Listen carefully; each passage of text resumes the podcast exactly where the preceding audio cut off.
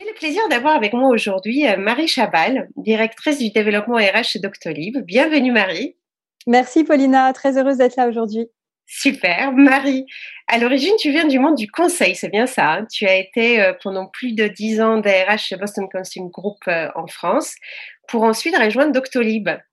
Euh, une scale-up à grand succès que nous connaissons tous, surtout en ce temps de, pandémie. Ce sont deux mondes complètement différents. Donc, quand tu arrives chez Doctolib, qu'est-ce qui te marque le plus? Écoute, ce qui me marque le plus en arrivant, c'est deux choses. Euh, une première chose, c'est la rapidité avec laquelle finalement je me suis sentie utile et à l'aise et onboarded euh, chez Docto. Je m'étais préparée à avoir une année, euh, voilà, où j'allais où j'allais me considérer comme étant en onboarding. Et finalement, en fait, euh, je dirais qu'au bout de deux mois, bah, je me sentais déjà à l'aise. Non pas euh, que j'ai l'impression de tout savoir, et j'ai toujours pas cette impression aujourd'hui. je pense qu'il faut jamais l'avoir. Euh, mais euh, voilà, j'avais l'impression de, de, pouvoir apporter quelque chose, quoi. Et ça, j'ai trouvé ça super. Et la deuxième chose qui m'a donné des ailes, et c'est encore le cas maintenant d'ailleurs, c'est de me rendre compte qu'en fait, par rapport au monde que je connaissais, soit quand j'étais consultante moi-même, quand j'ai vu des clients soit euh, du monde duquel je venais, qui est pourtant très agile et rapide, bah, finalement, il y a toujours quelque chose, quand on veut transformer, il y a toujours quelque chose à détruire d'abord ou à changer. Et quand on est dans un, une scale-up et probablement encore plus une start-up, euh, bah, ce qui est formidable, c'est qu'il n'y a que à créer, il n'y a que des pierres et des édifices à monter et aucune pierre à enlever. Et donc ça, je trouve ça euh, super. Euh, alors bien sûr, on peut et on doit être plus rapide hein, quand on fait ça, parce qu'on n'a pas tellement d'excuses de dire non, mais il y avait déjà des pierres avant, elles n'étaient pas mises comme je voulais. Bah non, enfin il y avait rien du tout. Donc euh, on est obligé d'être rapide. Euh, et en même temps, je, je, je, le vis comme euh, une grosse responsabilité aussi de me dire bah voilà, à moi de choisir dans quel ordre je vais devoir mettre les pierres. Et il, faut, bien le poser. Parce qu'après, on va construire tout un mur. Euh, donc, il faut que ça tienne. Il faut Exactement. que ça tienne. Donne une grande pression. C'est génial. Super. Donc, Marie, tu es à la tête du département euh, People Development, euh, donc développement RH. Alors, pour bien comprendre aussi euh, l'ampleur de ta mission, alors j'aurais besoin peut-être de quelques chiffres. Donc, déjà, le nombre de collaborateurs chez Doctolib, c'est? Alors, aujourd'hui, là, on est le 4 mai, on est 1802, Paulina. 1802, d'accord. Et j'ai vu, alors tu me dis si c'est correct, j'ai vu récemment euh, que vous onboardez 100 nouveaux collaborateurs chaque mois, c'est ça? C'est ça. Ben là, tu vois, j'ai fait la, la session d'onboarding ce matin, il y avait 99 personnes. Donc oui, ça approche la centaine, c'est exactement ça. L'âge moyen? Écoute, euh, l'âge moyen, je sais que 90%, quasiment 90% à moins de 35 ans. Donc euh, c'est vraiment une... On reste une boîte très, très, très jeune. Très jeune. Et nombre de personnes dans ton équipe, développement RH alors, dans mon équipe, là, je, j'accueille cette semaine la 25e personne. Euh, et je, dans l'équipe People, il faut savoir qu'on est, c'est, Doctolib est quand même une entreprise qui investit massivement sur ses Doctolibers. Au total, on est 125 dans l'équipe People aujourd'hui. Dans l'équipe RH, 125 personnes, dont 25 dans ton équipe développement. C'est ça. D'accord. Alors, donc du coup, parce que si je prends l'âge moyen, euh, moins de 35 ans, donc entre 30 et 35, donc tu t'occupes d'une jeune génération. Et moi, j'adore cette génération parce que je trouve qu'elle marque euh, en quelque sorte une nouvelle ère. Euh, elle veut pas, euh, comme c'était le cas des générations d'avant, gravir des échelons pendant 20, 30 ans. On connaît tous ces cas de, des personnes qui ont pratiquement vécu uniquement dans une seule entreprise. Et je pense pour eux, euh, ce qui est plus important, c'est avoir la plus important, c'est la possibilité d'apprendre et aussi d'avoir de l'impact pratiquement tout de suite dès qu'ils commencent à travailler pour une entreprise. Et comment vous répondez à ces attentes qui sont quand même incroyables chez Doctolib? Écoute, déjà, je pense que c'est important pour euh, que chacun puisse euh, ressentir l'impact qu'il a euh, concrètement. Je pense que c'est important de pouvoir se rattacher, de pouvoir rattacher ses objectifs personnels aux objectifs de Doctolib. D'ailleurs, j'ai envie de dire, ça se fait plutôt dans le sens inverse. En tout cas, moi, quand je fais mon, propre, ma propre proposition d'objectifs avec mon manager chaque trimestre ou que je prépare ça avec mes équipes, je pars toujours de où Doctolib veut aller, quelle est notre stratégie dans les 1 à 3 ans qui viennent, quels sont nos 10 key euh, projects euh, cette année et quels sont en fait les 5 ou 6 KPI au niveau de Doctolib vraiment important et qu'on veut voir grossir et tout. Et donc finalement, moi je trouve qu'avoir de l'impact dès le départ, c'est aussi comprendre comment on a de l'impact sur Doctolib. si je prends un exemple, par exemple, un des indicateurs très importants pour nous, c'est le NPS. Donc, est-ce que les gens qui utilisent Doctolib recommanderaient Doctolib à un ami? Donc ça, c'est vraiment notre KPI clé. C'est un de nos KPI clés. Ben, finalement, il faudrait que chacun, en faisant ses objectifs trimestriels, se dise, OK, comment moi je contribue à ça? Ou à un mhm. des autres KPI importants de Doctolib. Ça, je pense que ça donne à la fois un purpose et à la fois une façon de se dire, OK, j'ai vraiment de l'impact et je comprends comment. Bien donc, Euh, ça, c'est quelque chose qu'on fait tous chez Doctolib.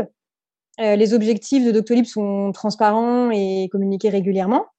Euh, et euh, chacun, tous les trimestres, définit avec son manager ses objectifs euh, individuels, mais voilà, qui, sont avec un impact clair sur, sur Docto. Donc ça, c'est une première chose. Et ensuite, bah, comme je suis responsable du développement RH, je pense que un de mes slogans, c'est qu'il faut parler des compétences vraiment tous les matins et que ça devienne une routine. Et, donc chez Doctolib, on a finalement un langage commun pour nommer toutes les compétences, mmh avec d'abord un socle de compétences communs qui s'appelle les docto-compétences. Il y en a 12, plus euh, quelques compétences qui sont relatives à l'expertise métier euh, de, de, de, la famille de métiers dont fait partie le Doctolib. Et mhm. ça, ça fait un set de compétences euh, qui est discuté régulièrement avec le manager euh, pour être en fait très clair sur OK, je sais qui je suis, je me connais. Deuxièmement, je sais sur quoi je vais progresser dans le trimestre qui vient en termes de compétences.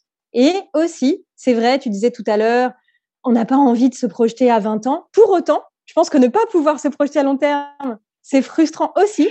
C'est Donc finalement se dire, ok, j'ai un terrain de jeu qui est super large. Les compétences de Doctolib, elles sont faciles à connaître. Et du coup, bah, je vois comment je vais grandir dans l'année qui vient, dans les trois ans qui viennent. Mais si j'ai aussi envie de développer d'autres compétences à l'extérieur de mon département, dans d'autres parties de Doctolib, et que je sais lesquelles, c'est possible, c'est clair, et je sais euh, où, entre guillemets, Comment je peux faire. Euh, voilà. Les douze compétences dont tu parles, donc les docto-compétences, c'est quoi? Alors, écoute, euh, peut-être que tu peux postuler chez Doctolib pour que pour que euh, on, en, on, en, discute plus, plus concrètement. Mais euh, en fait, j'aurais peut-être dû commencer par expliquer qu'on a un playbook que tu peux trouver sur notre site, site internet et, et, qui est un peu l'alpha de vraiment la base de, de, de qui explique qui sont les Doctolibers en fait. donc normalement, une fois que tu as lu le playbook, tu peux entreprendre toi-même euh, soit en créant ta startup, soit en étant hyper successful euh, comme intrapreneur dans une organisation plus grosse. Et l'idée, c'est que bah, puisqu'on l'a fait, on puisse mettre à disposition de toute personne qui a aussi envie d'être successful comme entrepreneur, euh, de lire ce playbook. Voilà. Donc ce playbook, il a six piliers qui sont très clairs. Uh-huh. Servir les clients, être caring, être orienté action, savoir apprendre, have fun et être structuré. Ça, c'est vraiment les piliers. Et ensuite, les 12 docto-compétences, elles, représentent soit un des piliers directement, euh, déclinés en compétences, soit euh, pour un pilier, il y a euh, jusqu'à quatre compétences. D'accord, oui, donc il y en a, il y en a énormément, donc le choix est énorme. Donc on peut en fait s'en servir comme un éventail. En fait, on a tout un choix et on pique un peu dans les paniers, dans, dans ce qui nous intéresse. C'est bien ça. Oui, c'est vrai qu'on pique euh, en termes de. On va pas forcément avoir besoin d'être expert dans les mêmes euh, compétences en fonction du métier, c'est sûr. Après, on attend de chaque Doctolib et on est là pour les aider. Hein, on attend de chaque Doctolib qu'il soit au moins niveau euh, basic euh, dans chacune des docto-compétences. D'accord. Alors, juste par souci de simplification, donc pour toi, si tu devais choisir trois compétences clés d'un Doctolib, c'est quoi? Pas facile de choisir parce que euh, à plusieurs reprises on s'est dit ah là là 12 quand même euh, et si on pouvait en choisir? Bon alors là la réponse que je vais te donner elle est très personnelle hein, parce que euh, oui, c'est ta perception. propre. oui. Pour moi le premier c'est user first c'est-à-dire comment on sert nos clients mm-hmm. pour moi c'est vraiment la plus importante en tout cas au sens où c'est par là que ça commence écouter son client comprendre ses besoins et faire quelque chose qui est bien pour lui ou pour elle Mmh. Euh, donc user first, ce serait vraiment la première qui me vient à l'esprit. La deuxième, je suis peut-être un peu biaisée, mais je pense que beaucoup répondraient comme moi, c'est être capable d'apprendre. learn, learning. Euh, parce qu'en fait, dans une entreprise qui double de taille chaque année, et qui se transforme en permanence, être un learner, c'est clé. On est obligé, bien sûr. Et je rencontre autour de moi plein de gens qui déjà sont super forts là-dedans et qui en plus adorent. C'est un levier de motivation pour eux. Donc c'est génial comme playground pour moi. Si je devais en choisir une troisième, euh, même si c'est dur de choisir, ce serait la, euh, au sein de la, de la structure, qui est l'un de nos piliers, plus particulièrement celle qui est euh, personal efficiency. Donc hmm. vraiment, euh, comment on est irréprochable à son propre niveau au moins sur l'organisation personnelle du travail. Et on a des techniques pour ça. Mhm. Euh, c'est vrai que nous, ce qu'on apporte aux professionnels de santé aujourd'hui, c'est de pouvoir gagner du temps parce que leur agenda euh, est super facile à, à, à gérer euh, pour eux. Et ben finalement, c'est aussi quelque chose qu'on s'applique à nous-mêmes. Mhm. Gérer son agenda, gérer son temps. Euh, je, je, côtoie toujours des personnes qui sont euh, très très fortes là-dedans et, et, et un de mes rôles, c'est de faire en sorte que euh, ceux qui, qui, arrivent chez Doctolib euh, le soient aussi et, et qu'on ait tous des techniques euh, communes pour être efficients collectivement. Super. Donc, user first, apprendre et personal efficiency, donc l'efficacité à, à, chaque niveau en fait, hein, dès, dès, le départ. Oui. Alors j'allais rebondir sur apprendre parce que tu dis qu'il y a pas mal de gens qui adorent apprendre en fait. Hein. Et oui. je sais qu'il y a eu des, euh, des études qui ont été faites sur les sujets et en fait on a constaté que les gens qui aiment apprendre, en fait ils adorent apprendre parce que ça crée de l'adrénaline. Donc euh, je pense que c'est tout à fait ça. Donc c'est peut-être euh, c'est peut-être la raison. En tout cas, c'est mon cas, c'est très intéressant parce que je, je, déteste aller dans des super 8, tu sais, dans les, ça me fait super peur dans les parcs d'attraction, mais je crois que j'ai ma propre adrénaline quotidienne en fait déjà. Et oui. je vais comprendre pourquoi, donc euh, complètement d'accord. C'est peut-être ça, c'est peut-être ça. Et euh, donc dis-moi, donc imaginons que euh, donc un doctolibère qui arrive, qui fait le point avec son, son manager, donc il sait qu'il veut développer ou acquérir quelques compétences. Donc c'est quoi ensuite le mode opératoire? Qu'est-ce que vous faites? Donc, ce sont des formations, ce sont euh, de learning by doing. Comment vous l'organisez? Écoute, euh, déjà, j'ai oublié de dire tout à l'heure que chaque euh, Doctolib rencontre son manager au moins une fois par semaine, une heure, pour vraiment parler, euh, enfin, pour vraiment euh, avoir son manager comme une ressource et comme un coach. Oui. donc, pendant ces weekly, comme on les appelle, le but c'est pas que le manager dise alors t'en es où? Montre-moi le programme le planning le machin. Tout ça on peut le faire en asynchrone en fait avec euh, d'autres euh, moyens de communication. Mm. euh, et donc le but c'est plus d'être une ressource de, de, se positionner en coach lors de ces entretiens là pour parler soit de l'atteinte des objectifs s'il y a des questions des problèmes à résoudre ensemble si le docteur est bloqué par exemple ou qu'il a besoin de brainstormer sur un sujet. Mais ça peut être aussi ou ça doit être en tout cas l'occasion de, de, de, de, parler des compétences mm -hmm. même enfin si, voilà que ça devienne un peu une routine alors, quel est le, comment faire pour développer une compétence? Un des rôles du manager, c'est de s'assurer tout bêtement que le Doctolib va vraiment avoir l'occasion dans le trimestre de muscler cette compétence-là. Euh, par exemple, une de nos docto compétences dont on n'a pas parlé, c'est euh, savoir recruter. Ça m'a étonné quand je suis arrivée, j'ai un peu challengé ça, mais en fait, je comprends maintenant, effectivement, dans un contexte comme ça en forte croissance, que c'est pas le service recrutement qui recrute, c'est tous les Doctolib. Bien Donc, sûr. Euh, imaginons qu'un Doctolib veuille progresser là-dessus, bah, il faut qu'il ait l'occasion de le faire. Oui. Euh, si on lui laisse pas le temps, ça marchera pas. Voilà. Et puis il faut que ce, dé ce département euh, pro soit en croissance, que ce soit lui qui soit en charge de ce sujet. Euh, voilà. Donc le premier rôle du manager, c'est de s'assurer qu'ensemble ils définissent des compétences, pas 15, mais une ou deux sur le trimestre, sur lequel le Doctolib aura vraiment l'occasion de, de, progresser pour de vrai. Mm -hmm. donc là, ça, ça, ça permet de s'assurer qu'il y aura du learning by doing anyway, quel que soit le euh, le mode, la compétence ouais. choisie. Voilà, mmh. exactement. Mmh. Ensuite, euh, est-ce qu'on fait du training? Oui, euh, bien évidemment. On a un catalogue de, de training qui est euh, à disposition de tous les Doctolibers très facilement et qui est euh, relié à une ou plusieurs compétences à chaque fois. Donc, dès qu'on a identifié des compétences, bah, c'est très facile d'avoir accès aux, aux, aux, formations chez Docto, e-learning ou, ou, des sessions live. Euh, la plupart de nos formations aujourd'hui sont, sont développées en interne. Euh, les, on a de temps en temps recours à des formations externes, mais elles sont toujours coproduites avec nous mmh. pour l'instant. Euh, je dis pas que ce sera toujours le cas, mais ça nous permettait d'être sûr que euh, on c'est percutant. Oui, ouais. bien sûr. Et je pense qu'un des rôles de mon équipe et de, à chaque fois qu'on qu met quelque chose à disposition des Doctolibers, je veux être sûr que c'est du top contenu et je hmm. veux être sûr que c'est euh, aligné avec, euh, avec notre playbook.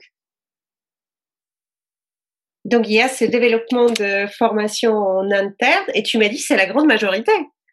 C'est l'extrême. Oui, enfin, il n'y a aucune formation aujourd'hui chez Doctolib qui est euh, complètement euh, outsourcée. Euh, sauf effectivement des cas de job compétences. Euh, si jamais la responsable de la paye a besoin de mieux connaître son outil de paye, bon, évidemment. Vous n'allez pas les développer. Donc, dans le cas de certaines job compétences, bien sûr, mais sur les formations sur les docto compétences, par exemple, aujourd'hui, je suis en totale maîtrise de ce qui est délivré, disons. Super. Euh, je reviens un peu sur les soft skills. Euh, comment ça marche chez Doctolib? Quel dispositif marche le mieux pour vous? Alors, c'est très intéressant cette question. Et euh, grâce notamment à, certains membres de mon équipe, je n'utilise plus cette expression de soft skills. C'est très dur pour moi d'arrêter, hein, mais, mais, finalement, je suis complètement convaincue que, que cette expression nous dessert parfois. Parce que pour certains, soft skills, c'est presque presque nice to have ou la, mm. cerise sur le gâteau, alors que pour moi, ça devrait être le gâteau en fait. Euh, pour moi, c'est plus vraiment un tronc commun, un, socle de compétences, si je parle des docto-compétences en tout cas. Hein. Et, et, même sur des sur certaines compétences qui sont reconnues comme étant des compétences métiers, euh, je sais pas moi, par exemple coder. On va dire ah oui, c'est c'est pas du tout un soft skill, mais en fait pour bien coder, il faut probablement être agile, se poser les bonnes questions, s'assurer que le le stack reste simple et donc euh, bah, euh, voilà. Donc c'est, c'est, je pense pas qu'il y ait des compétences finalement qui soient euh, complètement euh, hard et d'autres soft. Voilà. Hmm. Pour cette raison-là, j'essaie de plus utiliser cette expression. Et qu'est-ce que tu utilises à la place? Bah, les docto-compétences. Les docto-compétences. Ou alors les compétences entrepreneuriales, comme je disais tout à l'heure. Oui. Parce que pour moi, quelqu'un qui rentre chez Doctolib aujourd'hui, ou qui reste chez Doctolib, il est ou elle est super euh, expert euh, progressivement sur euh, ses compétences entrepreneuriales, qui sont celles qui sont recherchées sur le marché. Aujourd'hui, tout change. Donc finalement, ce qui reste vrai, c'est ok, je sais être agile, je sais, sais être user centric, je sais hmm. manager. Bien sûr, l'expertise métier c'est important aussi, mais ce qui va me permettre d'évoluer, de m'adapter en interne comme en externe demain d'ailleurs, peut-être, qui sait, hmm. c'est ce socle de compétences communes. Et comment vous les déployez? Enfin, c'est quoi le, les choses que vous avez testées et qui ont réussi? Parce qu'en fait, euh, avec les soft skills, je l'utilise encore une fois, après j'arrête. euh, je trouve ce qui est intéressant parce que là-dedans, tu peux mettre aussi l'empathie, euh, l'art de poser des bonnes questions, et c'est extrêmement important aujourd'hui. Euh, et souvent, je, je, vois des gens qui disent, mais ça, c'est quelque chose, soit on l'a naturellement, est-ce qu'on peut vraiment le développer? Il y a plein de questions qu'on se pose. Est-ce que vous avez testé des choses et vu des choses? Ah, moi, je suis complètement convaincue qu'il y a plein de choses qui s'apprennent. Après, il faut avoir envie. C'est sûr, il y en a qui n'ont pas envie. Donc, par exemple, si je prends un exemple, le management, je pense que tout le monde n'est pas fait pour ça. Et ça fait aussi partie de, de notre travail euh, collectivement de ne de, pas survaloriser cette voie de manager. Euh, je ne sais pas si c'est un problème français. Euh, moi, j'ai surtout vu ça dans des boîtes françaises, mais peut-être qu'on n'est pas les seuls à avoir ce problème. Il y a des personnes qui sont pas aujourd'hui en posture managériale, qui ont un impact sur Doctolib aussi important, peut-être même plus que quelqu'un qui manage. Donc, déjà, je pense qu'il faut avoir, je prends cet exemple-là, quelqu'un qui voudrait progresser en management, il a besoin d'avoir des ressources, des techniques, euh, d'apprendre. Encore faut-il qu'il ait envie et que ce soit ça son talent ou son appétence particulière. Euh, mais je pense que si on a envie, euh, c'est pas tiens, bah, tu l'as déjà, donc vas-y. Bien sûr, euh, je suis complètement persuadée comme toi qu'il faut euh, pouvoir avoir accès à des, à des ressources. À titre personnel, par exemple, moi, le fait de connaître la communication non, non violente, ça m'a beaucoup appris. Mmh à mettre des mots dans ma bouche que j'aurais peut-être pas osé prononcer par peur de blesser quelqu'un et qui aujourd'hui sont devenus un automatisme. Mais c'était pas du tout automatique le jour où j'ai appris. Euh, j'ai vraiment, euh, c'est comme une nouvelle hein. langue. Avec quelqu'un qui me faisait du feedback en disant non, euh, c'est pas exactement ça le mot. Oui, mais là je fais ma façon. Non, non. Et ça de le faire vraiment by the book.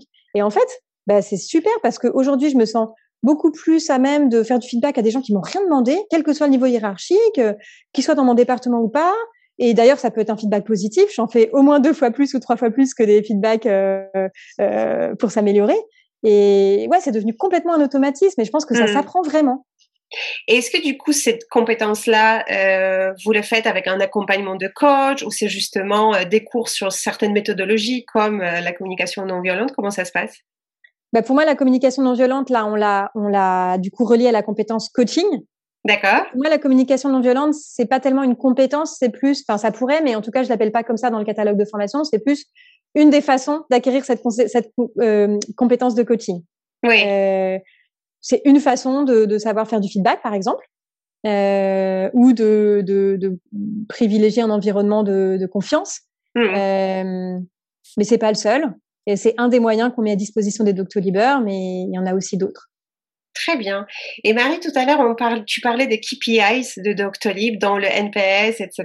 Et j'adore poser cette question parce qu'il y a souvent de, bah, des méthodes très, très différentes d'une entreprise à l'autre. Donc, est-ce que les KPIs de l'entreprise, c'est aussi tes KPIs de ton équipe ou est-ce que, est-ce que tu as des KPIs très spécifiques que tu suis tous les mois ou toutes les semaines? Euh, écoute, j'aime beaucoup les KPI, donc euh, merci pour cette question. Euh, pour moi, ça, ça doit être comme des poupées russes, les KPI. C'est-à-dire que oui, il y a des KPI que le COMEX ne voit pas, qui sont relatifs à mon équipe, euh, mais qui sont un drill down de quelque chose euh, qui doit finalement, une fois agrégé, mm. être un, un KPI de, de, de, de, niveau 1, comme on l'appelle. Mm. Si je fais un peu de sémantique, chez Doctolib, on a les KPI de niveau 1 qui doivent rester très peu nombreux et qui restent relativement immuables. Enfin, bien sûr, ils peuvent changer, mais c'est la grande stratégie de l'entreprise. Oui. Voilà. Et ensuite, les KPI de niveau 2, qui sont également vus par le COMEX, mais qui sont des sous-catégories des KPI de niveau 1, mmh. etc., jusqu'à 4. Et les KPI de niveau 4 sont vus uniquement par mon équipe, mais une fois agrégés, ils sont des KPI de niveau 3 ou 2, bien évidemment. Et c'est quoi tes KPI de ton équipe? Tu peux nous partager quelques-uns? euh, ben, En fait, ça va pas euh, du coup t'étonner beaucoup, mais pour moi, le NPS euh, reste. alors bon, probablement on est biaisé, mais je pense que c'est un bon biais. le NPS reste un peu le, le KPI roi aussi pour la partie learning. Est-ce que tu mm-hmm. recommanderais ce contenu à un ami? Voilà, oui. tout simplement. Bien sûr.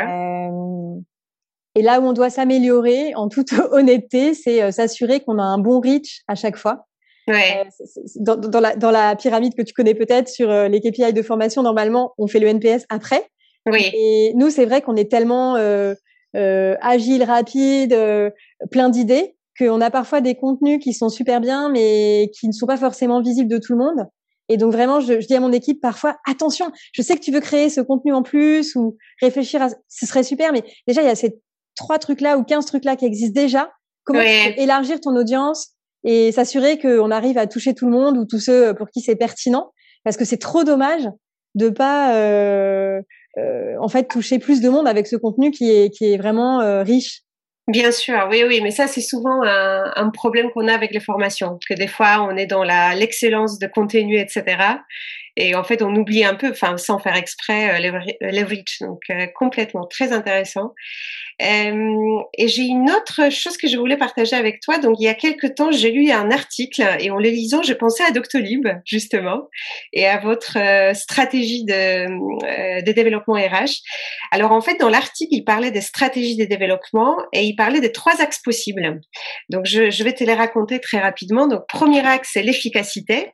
Donc, c'est surtout justement dans des cas de scale-up. Donc, on développe des programmes qui marchent rapidement parce qu'on a plein de gens à développer, des collaborateurs qui doivent être opérationnels de suite. Et ce mode-là, donc euh, l'efficacité, c'est euh, presque en mode quoi qu'il en coûte. Hein, c'est une expression qu'on utilise euh, souvent ces derniers temps. Donc ça, c'est le premier, l'efficacité. Le deuxième, minimalisme.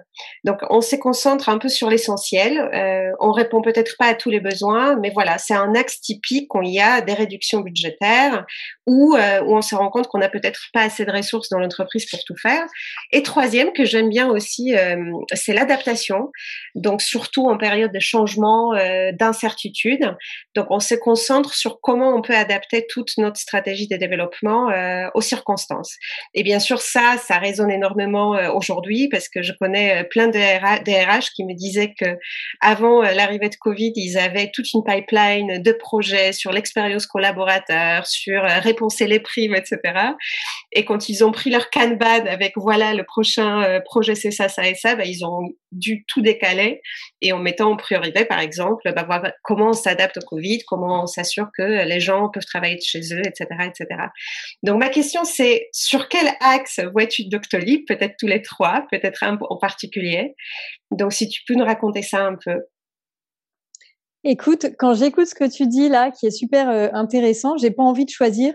ben oui. euh, euh, donc si, si, si tu m'y autorises, je vais, je vais te dire qu'on fait les trois. Mais oui, mais je, je m'en doutais, je m'en doutais. Vas-y, vas-y, dis-nous plus. Euh, en ce qui concerne l'efficacité, donc tu disais voilà, et on veut des, des programmes qui marchent, on veut aller vite, euh, on veut rendre les collaborateurs opérationnels tout de suite. Euh, bah, effectivement, en croissance rapide, que, vraiment, c'est quelque chose d'obligatoire. La première chose qui me vient à l'esprit pour illustrer ça, c'est euh, l'onboarding, comme je te disais tout à l'heure, en termes de euh, user experience pour moi, c'était c'était euh, c'était génial. Et en fait, bah, c'est dans mon scope aujourd'hui de faire en sorte que ce soit la même expérience super positive et rapide pour tous les Doctolib. Oui. et donc effectivement, on n'a pas le choix que de faire en sorte que chaque Doctolib se sente complètement à l'aise le plus vite possible. Mmh. Donc ça, ça passe par euh, un programme de formation, euh, pas seulement les premiers jours, mais les premiers mois euh, de très bon niveau.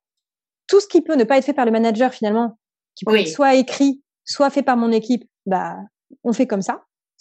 quelles sont les informations dont le Doctolib a besoin tout de suite? Quelles sont les informations dont il a besoin au bout de deux mois, trois mois? Comme ça, on séquence dans le temps. Euh, et bien évidemment des bases de knowledge euh, hyper à jour pour que euh, s'il a une question, il puisse avoir par écrit la réponse super vite. Bien sûr, il peut slacker un ami, mais voilà, c'est. Je pense que si les choses sont bien documentées et super accessibles, ce qui est le cas chez Docto, bah, l'onboarding sera encore mieux. Et donc ça, comme je te disais tout à l'heure, j'aime bien les KPI, donc on est en train de le factualiser et de le mesurer mmh. pour voir à quelle vitesse les Doctolibers sont complètement proficient ah. J'ai pas encore les résultats, faudra que tu me réinvites. à, mon avis, euh, à mon avis, on a, euh, je sais pas, 90% qui se sont au bout de deux mois proficient, quoi. C'est excellent. Parce que je pense que les moyennes sont quand même euh, beaucoup plus importantes. Je pense que les moyennes, c'est de six mois à un an. Après, il faut définir exactement ce qu'on entend par proficient. Euh, Bien sûr. Je, je, suis en train de choisir, de faire un bon mix entre choisir des KPI quanti et avoir quand même euh, des compétences et quelque chose de pérenne dans le temps. Euh, mais en tout cas, ce que, ce que les entretiens quali qu'on a menés arrivent, euh, arrivent à ce chiffre. C'est la perception, en tout cas, des new joiners aujourd'hui. Très Donc bien. ça, c'est vraiment un must. Oui. C'est quelque chose qu'on a fait dès le début de Doctolib, avant mon arrivée. Enfin, je pense que depuis que Doctolib est tout petit, il y a cette Doctolib Academy qui est le oui, le socle, on en, a entendu parler il y a des années déjà, oui, c'est vrai. Exactement, et, et, ça, c'est vraiment euh, quelque chose qui reste important. Euh, et il faut jamais s'endormir et toujours être en position d'amélioration continue pour euh, pour être à la page de ce, de ce dont les new joiners ont besoin. Et puis, tiens, puisqu'on parle d'amélioration continue, du coup, j'en passe à ton troisième point qui est l'adaptation. Oui. Euh, effectivement, on doit s'adapter tout le temps. Et une des façons de bien s'adapter, je pense, c'est être à l'écoute du, du user. Euh, donc là, je disais, bah voilà, les new joiners nous disent ce qu'ils veulent. Bah, c'est pareil pour tous les, les programmes de formation au-delà de l'onboarding. Finalement, euh, les écouter et savoir leur anticiper leurs besoins, ça nous permet euh, d'être euh, complètement euh, à l'heure. Parce que finalement, on va moins vite en tant qu'équipe de formation. Si je prends le temps de produire une formation, je sais pas si tu en as déjà produit toi-même, mais pour moi, je pense que c'est deux ou trois mois une formation à produire en interne. Donc si on prend pas de l'avance en essayant d'anticiper ce dont les doctolibers auront besoin, ben on est tout le temps en retard. Donc le sujet, c'est bien les écouter, passer son temps en fait à récupérer leur feedback on a une communauté au-delà de mon équipe. Je disais qu'il y avait 25 personnes. Il y a aussi des learning reference, comme on les appelle, qui sont nos correspondants learning au sein des entités, parfois à temps complet, euh, et qui en fait sont là pour vraiment représenter la voix du client et, euh, et, et, nous représenter euh, en tant qu'équipe learning au sein du département. Donc, ils parlent la même langue que le département. Donc, si c'est des sales, euh, ils connaissent les KPI, le quotidien, ils savent le nombre de calls, le nombre de rendez-vous, l'utilisation de Salesforce, euh, la réponse aux objections du client, mais aussi les docto-compétences appliquées aux sales. Euh, donc ça, ça permet d'être tout le temps en, en avance, en tout cas d'essayer de l'être.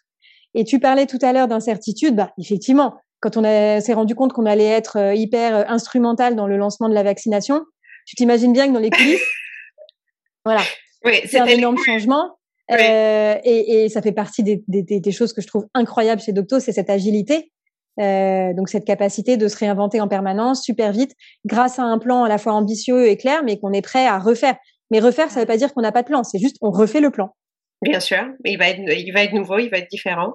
Et sur le minimalisme, alors sur le minimalisme, se concentrer à l'essentiel, euh, ça me parle beaucoup cette image parce que quand je suis arrivée chez Docto et c'est encore le cas aujourd'hui, j'avais l'impression un peu d'être un enfant dans un magasin de jouets. Je voyais tous les trucs que je voulais développer et évidemment il faut choisir. Et ça fait partie de mmh. mon rôle, je pense, de se dire ok, on va pas pouvoir tout acheter.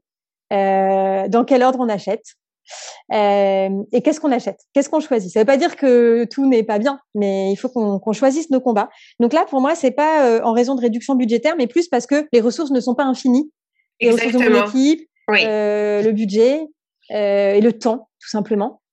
donc finalement, bah, on choisit un peu nos combats. Si je te donne un exemple, c'est on a une offre de formation spécifique pour les managers mmh. aujourd'hui chez Doctolib. Pourquoi? Parce que on pense que bah, ça nous permet de scaler tout bêtement. Un manager qui fait bien son travail, c'est derrière cinq fois plus de Doctolibers qui sont contents.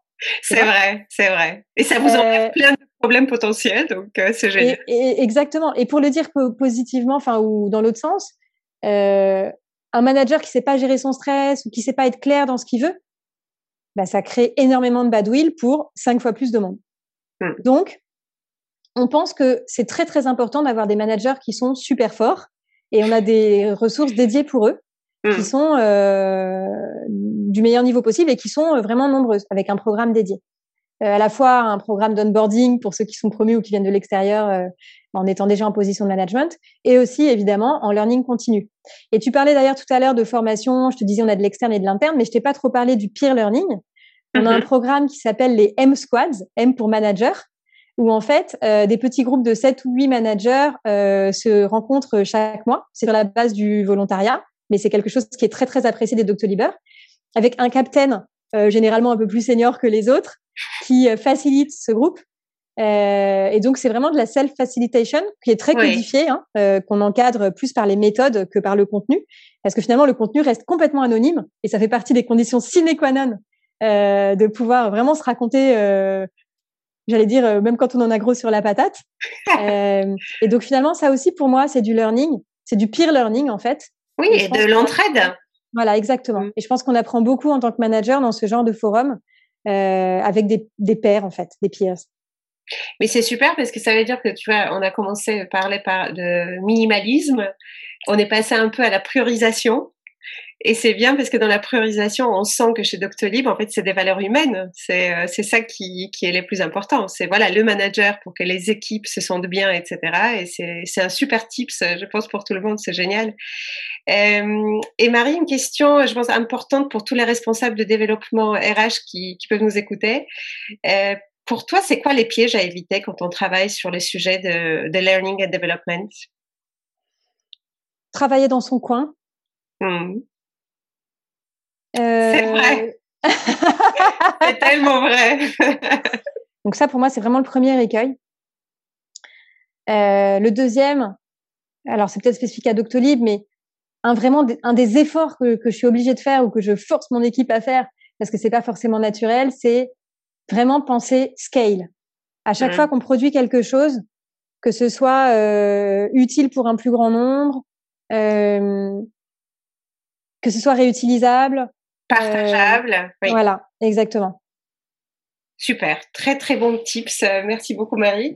Alors ce podcast s'appelle RH de demain et j'aime bien nous projeter un peu dans l'avenir. Alors pour toi, euh, c'est quoi l'avenir du développement RH euh, Un avenir qui te donne envie, qui te motive pour les années à venir? Écoute, pour moi j'ai l'impression que je suis déjà dans l'avenir. dans ton magasin de jouets. je suis dans mon magasin de jouets et, et, je suis vraiment très très très heureuse de ça.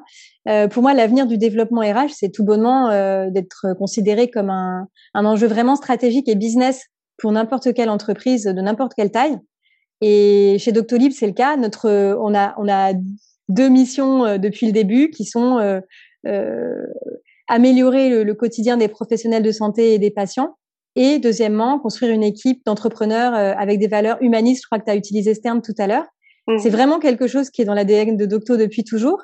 Et pour moi, ça devrait être le cas partout de se dire bah, finalement le développement RH, si on n'a pas des people qui sont engagés, des personnes euh, qui qui sont motivées, qui, qui ont envie de progresser dans leur travail, de donner le meilleur d'eux-mêmes, euh, d'être attachés à, à, la boîte, mais on n'est personne. Donc pour moi, c'est complètement stratégique. Et, et ça fait partie du business que d'être euh, euh, sur des sujets de développement RH. Ah, c'est une superbe conclusion. Merci beaucoup, Marie. Et donc, c'est la fin de ce podcast. Et Marie, je, je souhaite, je voudrais souhaiter à tous les Doctolibers beaucoup de courage pour les mois à venir, avec la belle mission que vous soutenez de vaccination de, de notre beau pays. Donc, euh, on croise les doigts pour vous. Euh, bon courage et encore merci beaucoup pour ton temps. Merci, Paulina, de m'avoir invitée.